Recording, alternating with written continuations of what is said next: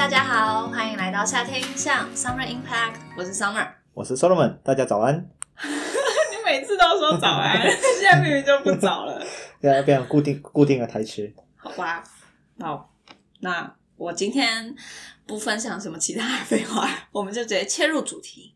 不知道大家最近有没有注意到一个很有趣的新闻，就是现任的巴黎市长，他叫我还是不会念，救我。And Hidalgo，就是法文哦，嗯，然后他就是最近被罚了台币大概三百万，知道为什么吗？因为他任命了十一位女性跟五位男性任职他的那个就是呃巴黎市政府里头的重要官员，然后这个性别比例失衡了，大家有没有觉得很可爱？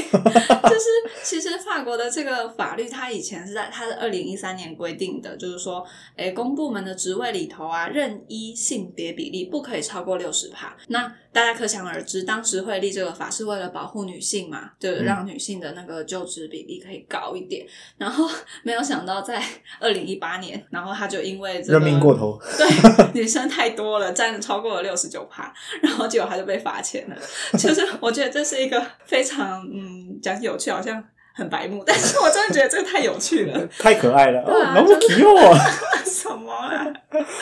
就以前都嘛是因为男性过多引发争议，结果没想到现在居然是因为女生太多被罚钱。我觉得、嗯相当的有趣 相当的有趣真的相当的有趣。我觉得你背后有火在烧，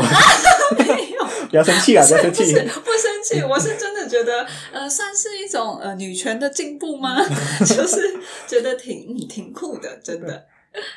好吧，所以听到这里，大家应该知道我们今天的主题是什么了吧？回归第二集的性别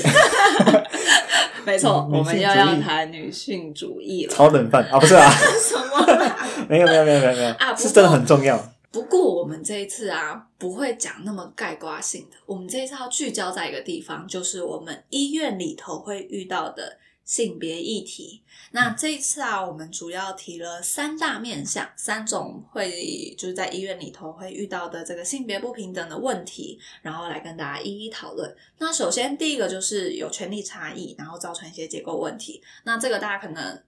呃听不太懂，我就快速讲解。就比如说像是呃当医生的男生比较多，当护理师的女生比较多，并且同为医师的男生跟女生，但是里头当院长的、副院长的、主任的男生还是比较多。这样大家可以懂我的意思吗？就是这个权利差异跟可以结构问题。，可以棒吧，很好。然后第二个呢，就是我们在法律制度上的问题。那这个的话，概括讲一下，就是，诶，在最近有一个保有一个法律，它是用来保障住院医师、女性住院医师，如果你怀孕的话，你就可以不值班喽。那这个东西大家现在听了可能就会菩萨萨，那我们到后面会再继续讲。然后第三个就是，嗯，大家一定不陌生的，就是在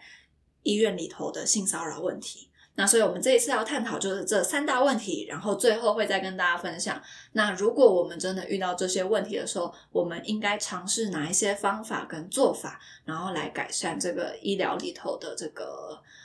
环境。好，那我们现在就从现况一来讲啦。那现况一就是权力差异结构问题嘛。哎，跟大家分享一个哦，我现在从哎我到医院见习也才三个多月吧，三个多月而已哦，对，三个多月而已，哦很嫩对吧？很晚开始，感觉你假期放很久哦。还是其实已经过了六个月，你看，然后你只上班三个没有，月，我从九月开始啊，九、哦十、十一、十二，哦，哎没有不对，四四个多月，对，四四个多月。。然后在这段时间呢，我已经跑过了好多科了嘛，不管是儿科啊、妇科啊，还有外科。外科里头可能有神外啊，然后一般外啊、心外啊等等，blah blah blah。然后我一直到最近这个 course，我在胸外的时候才第一次遇到了女性的主任，哦 no no，很酷吧？好了一点都不酷。应该说就是很少，就是女性主任比较少相对少见。嗯，嗯，真的。然后当然就是医院里头的院长、副院长也都是男性，这这不意外，没错。然后所以就可以，嗯，大家应该可以很明显感受到这个权力差异了吧？就是担任高职的，呃，高就是比较高阶的职位的、啊，比较重要的一些职位的，就大部分清一色都是男性。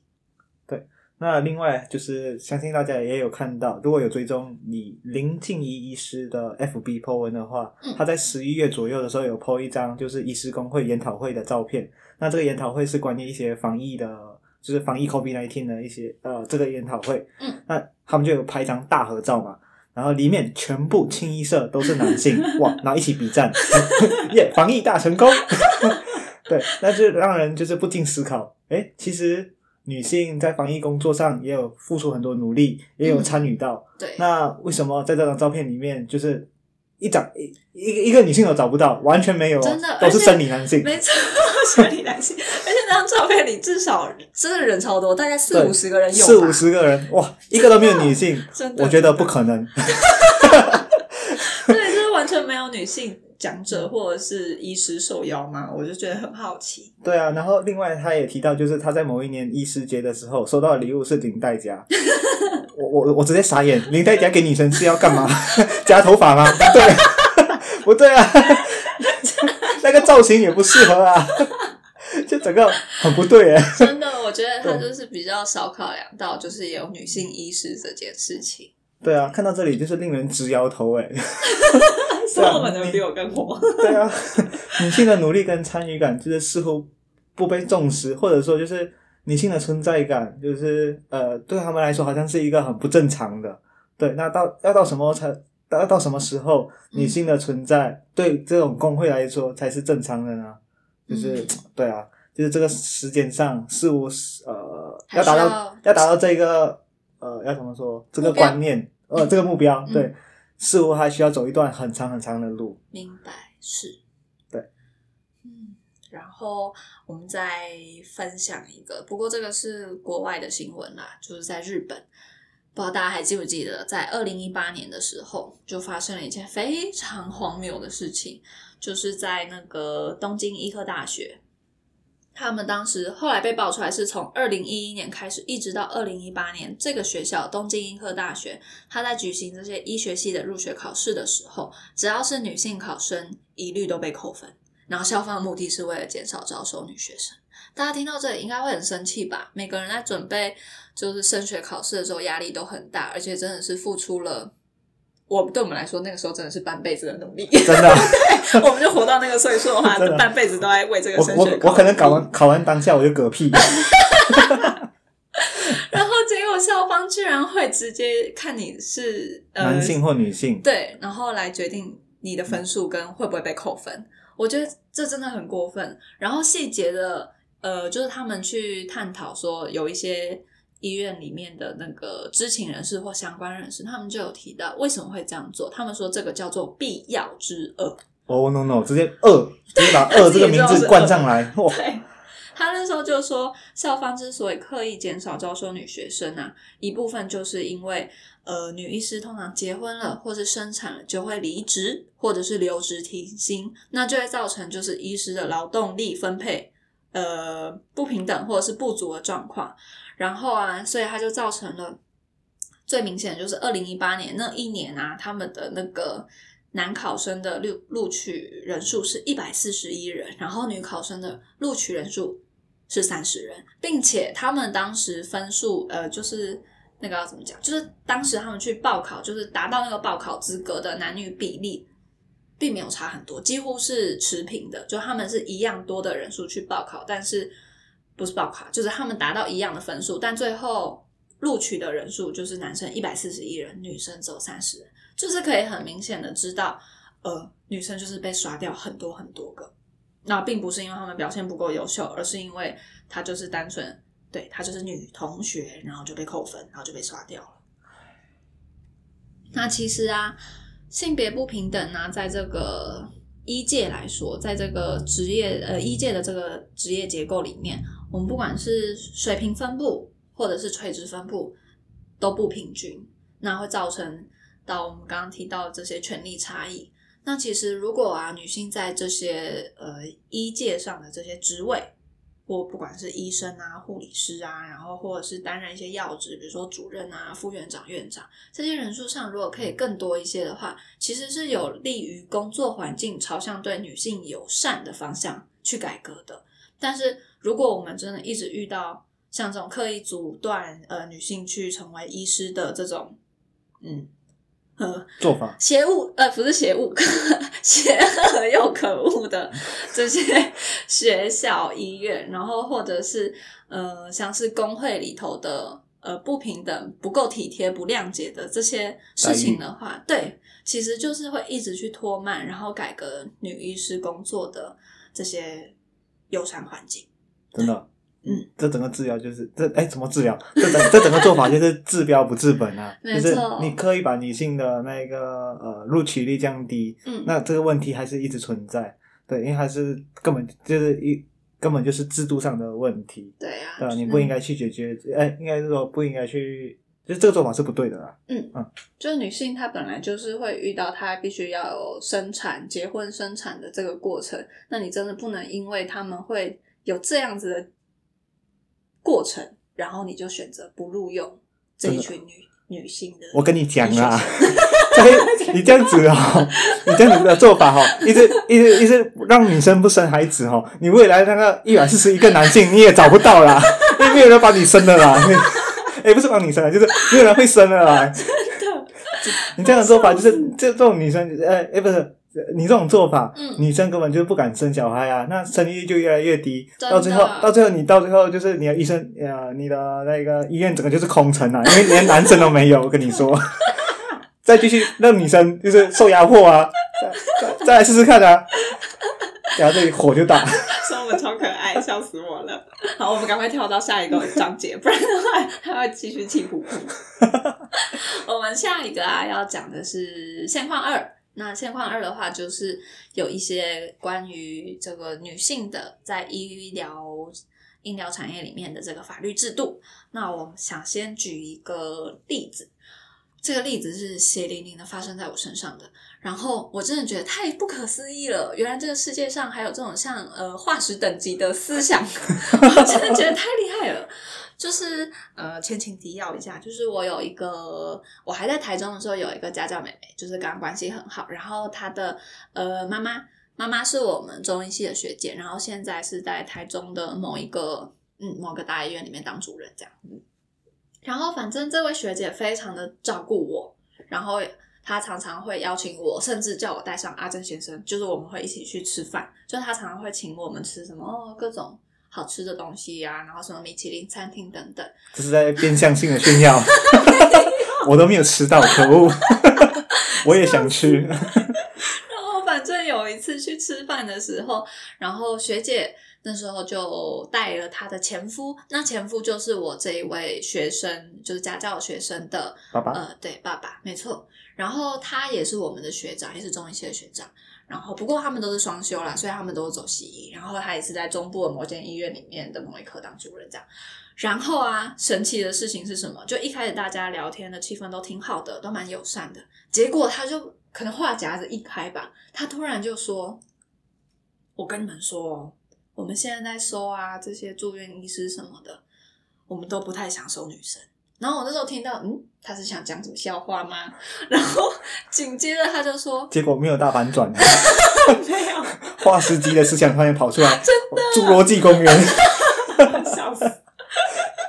然后他就接着说，因为女生的能力真的比较不好。然后我就，哦，我靠，我靠，我靠。然后他接着就说，哦，像我们那时候哦。就是收了几个女生女住院医师，然后反正就来没多久，他就跑去结婚，然后去生小孩。啊，他去生小孩以后就不值班啊，然后就留了一大堆工作，然后给其他男性的住院医对，师，然后有男有女，然后就让他们去分担他这些工作，并且我想说啊，算了，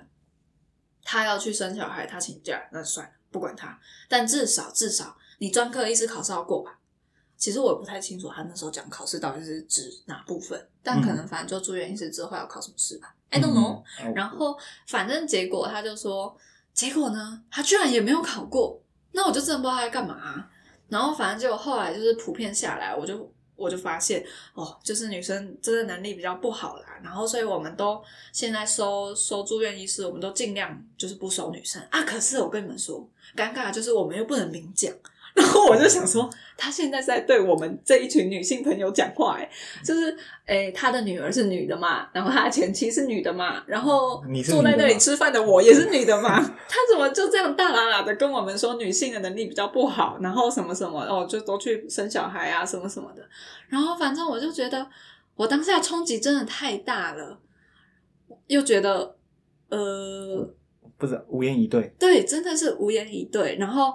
我那时候，我只记得我那时候就问说：“哎，可是这个跟能力上的关系，有关系，对，就是这个跟能力有关系直接相关吗？嗯，除了他去离开离开医院去呃生小孩这部分，然后他真的在医就是工作上表现有比较不好吗？然后结果那时候。学姐就马上说话，她就我觉得她是在帮忙打圆圆场场，她自己应该听了也很尴尬。然后她接着就说：“诶，但其实我觉得，像我们在收的住院医师，我反而觉得哦，女生的能力没有比较不好。诶，像有时候我还觉得他们表现的比那个至少现在对，至少现在我这一题的，就是很明显是女生的 R 表现的比男生的 R 还更好。积极，对更认真。对，然后反正就是，我就觉得学姐就是在打圆场，然后可是我就觉得怎么她自己生的都是女儿哎、她怎么会提出这种理论？她如果都不尊重女性了，那以后谁会来尊重她女儿？不觉得听了很很很沮丧吗？对，就是而且有点火大。对啊，我就觉得真真的是不知道该说什么。那会提出这种想法，就是诶，可能跟最近那一个嗯住院医师劳基法制度有关啊。就是在嗯二零二零一九年九月的时候，就是呃住院医师劳纳入劳基法，有其中一项规定，就是说，嗯，怀孕还有哺乳期哺乳期间的女住院医师不用值夜班，嗯。也就是说，就是晚上十点到隔天早上六点可以不用出勤，那否则否则这家医院就会违法。嗯。那这个消息传出以后，就是会引起大家的呃轩然大波，然后就是大肆的讨论，这样子就会演变成说，哎，当女生真好啊，就是在住院医师期间，我就去生个小孩，这样我就可以不用值班，把所有那些很辛苦的 loading 都丢给就是没有怀孕的女生或者是男同事等等。那也有些人就会觉得觉得说，就是哎哇，当男生好倒霉哦，就是要去接这种就是没有必要的 loading。嗯，对那让这种就是原本想要保护女性的法律，演变成大家拿来就是攻击女性，哇，这整个就是直接本末倒置。那导致就是现在女性就是想要甄选住院医师，从面试第一开始就已经 有关卡了，就是有一种困困难关卡，就是在等着他，就是那考官可能就直接问说，哎，那你有没有想要生小孩？就是会想要结婚的计划，对对对对，会想要限制你，就是限制你的选择，你要么生小孩，要么来当住院医师，甚至有些医院就会就是很呃暗地里就是说呃就是说暗地里协调说，就是我们就是不收女住院医师，嗯对，都收男生，不然就是这样的降下去的话，之后人力方面会有问题，导致女性就是在某家医院某些医院上的选择就是大大减少。嗯对啊，这种就是这个做法，反正就是对上有对策，下有下也有对策啦，就是上面怎么变，他们下面就会上有政策，下有对策。直接文化暴露。上有政策，下有对策，没嗯，错，就是永远受害的感觉都是女性。对啊，那虽然这种就是虽然是这样讲啦，不过其实这种孕期的保障还是十分重要的一个国家政策，不然就是这个年代的职业女性的生育率永远不会上去，就会导致就是哎，十年后可能就不会有 就不会有人来当医生了，因为没有人生孩子，人类就此灭亡。啊！没有啊，这太夸张了。对，呃，应该是说就是这个责任呢、应该是要把它丢给国家、政府或者是丢给院方。那但是今天这个法律定出来之后，却把这个责任丢给丢给就是劳方，就是住院医师这个方面，嗯让那些没有生育中的，无论是男性还是女性的住院医师去 cover 有怀孕的女性住院医师，嗯或者是说要让怀怀孕的住院女医师自己想办法，比如说自己花钱去请人代班啊，这样请人就是请外外院的人外院的人来 cover。嗯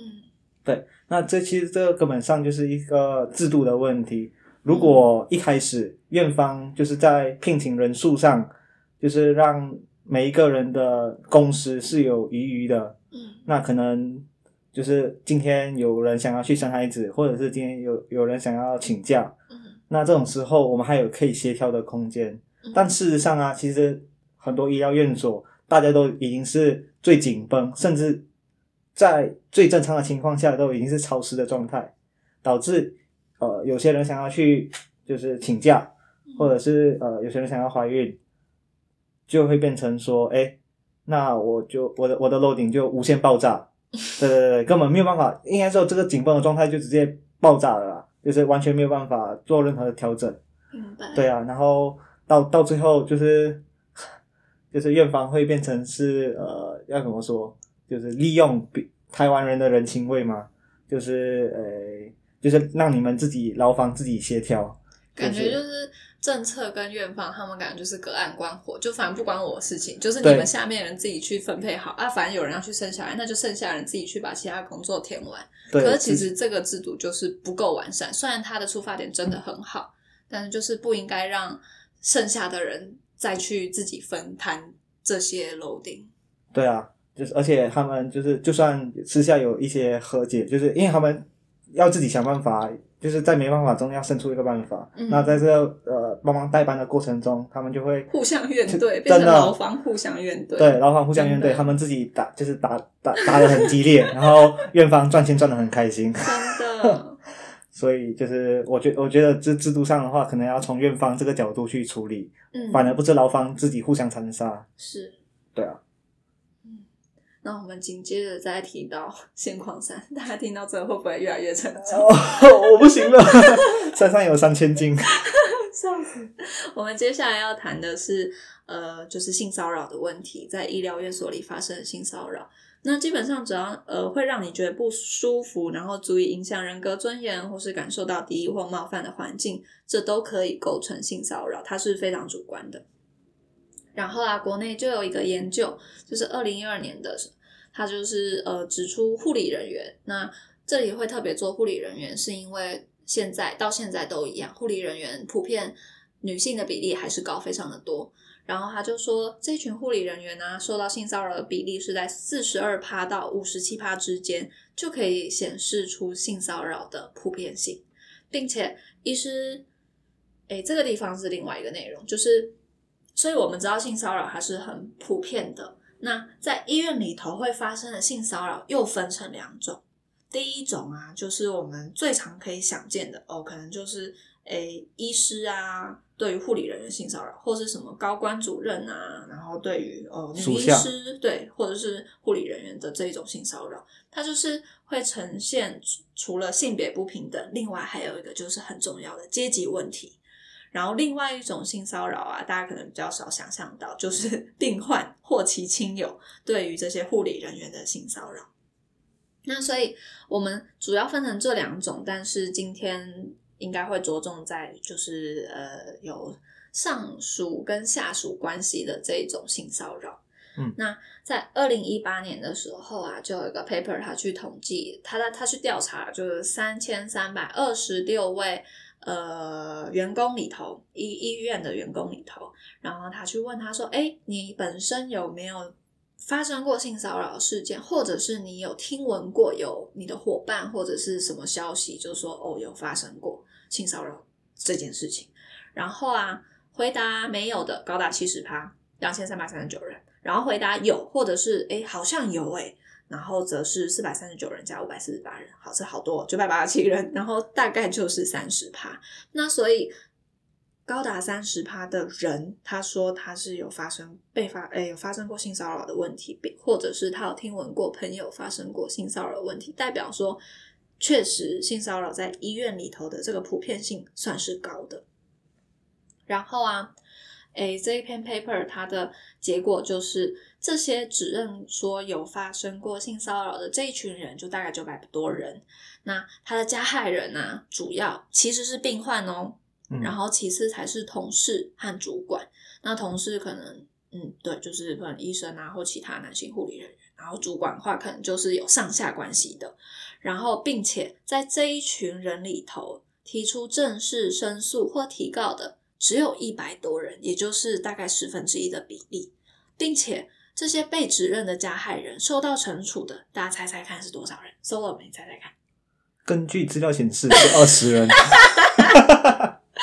我直接看答案了。对，所以在九百多人里提出呃提出呃就是诉诸法律途径的这一百多人，然后真正被惩处的加害人只有二十个人。那所以大家就可以知道这个性骚扰问题，嗯，不管是不是因为这种权力差异的这个运作之下，然后所以大家对于加害者隐忍，那又或者是院方甚至可能对于加害行为是姑息或是淡化的，那其实我们就可以意识到这件事情的严重性。两两万吨重，还 有更重？真的，星星突然间抑郁起来了。今天，台北的天气很适合今天的主题，一直下雨是吧？真的。好啦好啦，我我们不要这样，我们赶快进入转场音乐。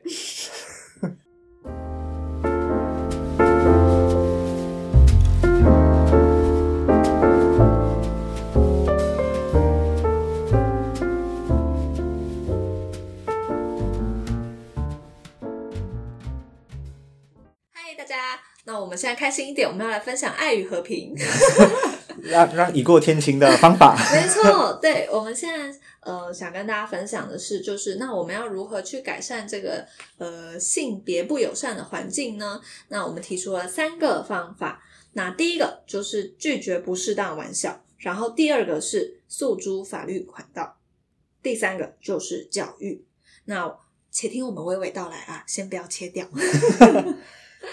那第一个方法就是刚刚提到的嘛，拒绝一些不适当的玩笑。嗯那就是这些不适当的玩笑会出现在这种公众场合呢，是有原因的。我们可以找到一个源头的，就是男人之间的对话。因为男人之间在私底下对话的时候，都是一些可能啊，就会谈到一些关于女人或者是一些性爱的话题。那这些内容有时候会比较低级一点，甚至有时候会充满一些攻击性、有性歧视的一些内容，这样子。然后这种男人之间的对话就是在世界各地发生，然后诶，应该是说无时无刻也是无时无刻在发生的。然后诶，第一次听到，可能大家就会觉得很震惊，诶，这句话是可以讲的吗？但到最后看大家就是如如此嬉皮笑脸，就是诶，就会开始慢慢接受，就觉得这个其实很轻松，这是一个很愉快的话题。嗯那因为在这个过程中，就是没有人就是受到伤害。嗯那之后呢，因为大家就渐渐习惯了嘛，那这个这些话就会不经意间在公众场合讲出来，甚至在有女性的场合下，嗯他们也会就是当做玩笑话直接对女性讲。嗯那这种时候，只要有女性或者是其他男性跳跳出来反弹说：“哎，你这句话有点不太对”，就会被认为：“哎，你反应过度，why so serious 之类的。”对对，那大嗯让大家就觉得说：“哎，哇天哪，我是不是好像真的反应过度了？或者说，嗯哎，我我好像跳出来反对，反而是异类，对，嗯反而是不正常的人。”嗯对，然后之后之后呢，大家这种潜意识就会一直在我们的脑袋里面，然后大家就会把这种当做只是一种玩笑，然后被伤害的人也就只能够默默的承受。是对啊，那这时候我们就要进行一些换位思考，想象一下，如果今天就是你们男人之间的对话，讨论的是你的女朋友、你的老婆，或者是你的女儿、家庭成员，这样子被开玩笑，哎，你会有什么感受？嗯，我觉得这样的换位思考，大家马上就会有感觉了。对啊，嗯，就整整个感觉就不一样了，就会觉得说，就是这种玩笑不再是玩笑，对啊，因为这种玩笑其实是不尊重女性，那嗯歧歧视女性，还有物化女性的行为。嗯那男生看到看到男生看到这种状况，并且意识到的话，嗯你就是你的雷达有扫到，觉得这个玩笑不太对的话，你应该要跳出来，并且指正这种不恰当的行为。是那如果女性呢，你觉得冒犯的话，嗯，你应该勇勇敢的表达出来，勇敢的说出来，这样子。嗯诶、我觉得啊，这个是我自己的，我自己给自己的一个目标啦，就是一个期待。但是我嗯现在还在学习中，就是我其实就是，诶、我看到这种可以当面指正的这个行为啊，我真的是会觉得很惊艳的，我会觉得由衷的觉得这个女生很不简单，因为其实当她指正了这一件事的同时，第一，她可能就会被当成反应过度，然后再贴上开不起玩笑，然后或是女神经质的这种标签。嗯但是啊，另外还有一种我们顾虑的点，除了是诶、可能会让气氛不太好，另外一种是当这个呃不适当的玩笑是发生在有上下，就是那个权力关系有一个上属跟下属的关系的里头时，你除了呃要可以呃你不顾虑那个气氛被你搞砸，你还要去想另外一件事情，就是如果你今天真的说了指正的这个行为。会不会影响到你的职涯？你当场被炒鱿鱼。对，这个啊，我就再举一个身边的例子，就是前几天啊，我们呃医院去跟厂商吃饭，然后好像就是嗯，我也不是很熟悉那个场合，不太知道怎么叙述，但反正就是厂商那时候就是代表是两位女性，然后反正他们就是非常的。真的非常的真诚，然后很热情，就是不管是帮诶主任们，呃，倒呃什么，就是盛盛饭啊，哦然后有有酒有酒吗？哎、有酒，那时候都喝调酒，所以没有倒酒问题。但如果是喝那种台啤，可能真的会有倒酒的举动。哦，对，嗯然后就是帮他们盛饭啊，然后把餐具换掉啊，对，然后把什么东西端走啊，各种，然后就是，然后还准备了手做小礼物，就是你可以感受到他们是真的很积极对，很积极，对，很积极的希望他的这些呃客户可以觉得很舒适。然后当时在场的就除了我的科上的一些学长姐，还有就是科上的主任跟外院的其他主任。然后那个时候就是有其中一个那个代表，就是厂商的代表，然后反正他就跟大家分享说，哎，某一道菜好像是什么烧酒楼，我讲的很不高级，但那间餐厅真的超级高级。然后反正他就是要把那个一个烧酒，然后淋在那个烧酒楼上，然后那个那个瓷盘吧，然后就啪呲啪呲，噗噗噗噗什么，然后看起来就是很花俏。然后那时候外院的那个主任，他看到那个代表在做这件事情，他说：“哎、你老实讲，你之前是不是在林森北路工作？然后我先帮大家解释一下，如果你不是台北的朋友的话，你可能对林森北路很问号。就像说我们刚听到之后，他说 啊，什么林森北路？这个林森北路就是在台北的话，就是酒店的代名词，对，就是性产业的诶诶比较对比较聚集的一个地点。然后，所以他的意思可能就是说，哦，你之前是不是在酒店工作？类似这样。嗯，那其实我觉得就是一个不好笑的笑话。对，很不好笑，而且其实蛮蛮蛮恶意的吧。可是我当下，我也我我就只是呃沉默，对我就是沉默。可能有的人有的学长有陪笑，然后我就是沉默，然后脸臭臭的，然后看着那个外院的主任。可能是因为他是外院的主任，所以我敢这样子脸臭臭的瞪着他，但是我还是不敢再多说什么。然后，当然，那位代表他也是嘻嘻哈哈，主任您说笑了没有什么？就是当做一个玩笑对开过去对，的。可是就是其实有的时候，第一你顾虑到场合，你不想当神经质，你也不想要被贴上开不起玩笑。可是第二个是，他可能真的是你的客户或者你的上上司，他是会影响你的职业发展的。这种时候你要跳出来，然后指正或者是说一些什么来停止这个玩笑，其实真的很困难。我自己也在学习，对。对然后，所以我后来想到的方法就是要去拒绝这种不适当的笑话。第一，如果大家都是平辈，那是没有关系，你就是可以哦，当场呵呵对，哎、我觉得你这样不对啦，这这种你可以直接这样说。可是如果真的有这种呃权力差异的状态时，我觉得我们要去思考说话的艺术，就是你变成是一样，你要是可能笑嘻嘻的，然后态度非常的有礼貌，但是你要讲的完全呃可以让他理解你在说什么，但是又不会有让他 自尊心受损的那种感觉。嗯，所以我觉得得这一部分是我们还需要学习的东西。对。如果大家对于这种沟通方法有一些心得的话，也可以留言告诉我们。真的，真的，我们邀请你来当嘉宾，私讯我们哦。没错，没错。然后再来啊，除了这个，第一，拒绝不适当的玩笑，不管是男生或女生，都要呃适时适时的去停止这个状态。然后第二，就是当你真的遇到这些呃，不管是性骚扰或者是更严重的问题的时候，你一定要诉诸就是求助管道，不管是法律途径也好，或者是呃任何你可以求助的管道，你都应该要去触及它。就是现在，其实每一个医院里头，它都会有这个性骚扰防治专区。你你你你随便打医院，然后性骚扰就会跳出来了，百百种每一间医院都有。那我这里就简单举台大跟阳明的，就是他们的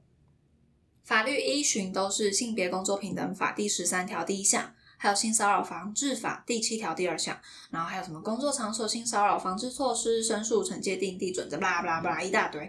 但是啊，里头都会有提到，就是呃，他们会去匿名去保护申诉者。并且他们会成立这个调查委员会，里头的女性委员一定要占二分之一，然后或者是如果那个委员会的人数比较多的话，那可能也会有到三分之一的女性。然后，并且啊，这些上司主管机关是不可以因为申诉者去做了这件事，然后去对他解雇或降职的。就是其实，呃，我们刚刚在前面有提到，在这么多。就前面那个 paper 包，大家还记不记得？就是在三千多人里头，有九百个人是说哦有发生过性骚扰，但是真的去提出申诉提高的只有一百人，少之又少。对，但其实我知道这件事情真的很困难，像是 Me Too 这个活动，真的不是谁说哦好，我愿意站出来讲。就站出来讲这么简单而已，你可能背后要承受的，不管是舆论压力，或者是旁人的眼光等等，你要承受的东西真的很多。但是我还是由衷的呃鼓励所有真的在身上发生这种职场性骚扰、医院里头这种性骚扰，都还是希望大家可以嗯对去诉诸法律途径，因为其实只有这样子，这整个现象才会慢慢的改变。真的不要怕麻烦，就是呃。就是其他人发现你这么做的时候，他们也可能也会效仿你，渐渐的，渐渐渐渐的，就是这个制度，哎，因为我这个想法就会被慢慢被大家重视。对，那呃，或许环境的改变上，可能就会有一些嗯不一样吧。没错，没错。然后，嗯嗯，当然，其实，哎，啊，其实就算胜诉了啊，这一块。我们前面资料里头也有提到，很多人呢，最终还是主动离职了，就是因为还是会抵不过舆论的压力。那所以我们可以明白，现在的大环境对于女性，好，我们讲女性是因为性骚扰的对象主要是女性，对她还是非常艰辛的。那我们这时候就只能再来看第三个方法了。对，没错，第三个方法的话，就是我们要透过一些。教育的方式，对于成年人的话，我们可能要需要进行一些再教育了。那我们就先讲那个呃再教育的部分，那就是根据那一个薛国志的期刊论文，那它的题目叫做《社会发展中偏见歧视之形成与消除》。那里面有提到，呃，一个消除偏见和歧视的做法，就是从教育事业着手，那提高人们的认识能力，可以去正确正确的看待文化。习俗以及人种群体，还有一些性别上的差异。嗯，没错。然后我们会讲出这些带有一些性别歧视的话，基本上是出自于缺乏性别敏感度。那呃，要怎么说？就是，诶，我们会有一些过去的认知，让我们现在有一些习惯。就像刚刚讲的，就是我们会呃不经意的说出一些呃叫做什么，对于女性性别歧视的玩笑话。嗯，对，那诶，要怎么说？因为你过去的一些认知认为这是只是一个笑话，那你会不了解，或者说没有意识到自己的行为可能或已经造成他人的伤害，嗯，甚至你还把它当做当做只是一个轻松的玩笑，嗯，那如果我们可以透过一些再教育的方式去改变他的认知，让更多人去认识呃和理解不同性别的人，以及用他们的角度去看待这件事情的话。我们就不会用性别刻板印象去看待每一个个体。那另外呢，也可以提高性别敏感度，减少伤害他人的行为。但是其实这个部分啊，就是十分的困难，也需要很多时间。因为就是大家都有一些过去的认知，就会觉得说，哎，凭什么你来教育我这样子？对啊，我是有年纪的，就是还有一个年纪的那种自尊心存在。对这个现象，其实我也是有是发现到的。就是有一次全员，就是呃实习医院的全员演讲的时候。有一个孙明伟博士，他是性别议性别平等议题专家，然后他来到我们这医院演讲，嗯，然后演讲的议题就是讨论一些性别平等、性骚扰、性侵害的一些呃议题跟申诉管道，嗯，但是我发现到就是在场上就是引起大家共鸣还是非常非常的少，嗯。就是没有什么人，就是哎，大家好像似乎还是把这个演讲当做一个补眠的时间。不过不得不说了，这个演讲的时间有一点苛刻，就是他在七点半就开始了。哇，那个有时候真的是抵抗不住睡抵抵抗不住睡意啊。对，然后不过还是相当的感动了，就是其实留下来询问博士的，就是人还是很多的，就是其实还是有一些人在慢慢的开始关心这个议题这样子。嗯，对，那另外呢，就是呃，教育的下一代，对，嗯因为就是刚出生的孩子就像一个一张白纸嘛，嗯就是你当你丢什么东西给他，他都会就是去接受它这样子。嗯然后，对啊，就是换句话来说，就是呃，早期的教育的影响是十分的深远。嗯那小时候我们的小时候我们被灌输的一些思想会一直存在，一直到我们长大死去，对 对，一直存在在我们的潜意识哦。就像你看，我们就是现在一起大家一起来想，就是想要做好事。就是会想到扶对面的老奶奶过马路，对这件事情你不会忘，这件事情你不会忘记嘛，对不对？因为小时候大家就是这么教 这么教你的，对。而且你那奶奶的水果掉了，你要帮她捡。好烦、哦。对啊，所以如果以后我们的教育再加多一个，就是如果小时候我们不以性别的呃框框去局限他们的选择，那女生也可以拥有战车，也可以就是去呃就是拿枪啊，不是啊，这有点怪，就是可以就是呃要怎么说，有一些阳刚的玩具可以玩，对对对。那你那男生也可以拥有洋洋娃娃，也可以在家里煮饭做菜，嗯对，那就可以打破一些性别刻板印象的框框，那改变下一代的自我认知。那或许这样慢慢的、慢慢的，十几年后，我们的社会就可以脱离这个刻板印象的束缚。嗯，我们大家一起努力，不管是现在我们是针对就是医疗院所的这个性别议题来做出改善，那当然时间久了，然后我们学的多了、看得多了，也可以把这个仅限于医疗院所的的做法，然后扩展到就是整个社会当中，没错，嗯，大家一起来改变性别议题的这个现况。嗯，好吧，那我们这期就到这里结束啦，谢谢大家，谢谢大，家，大家拜拜。Summer impact, little impact on your life，拜拜。拜拜。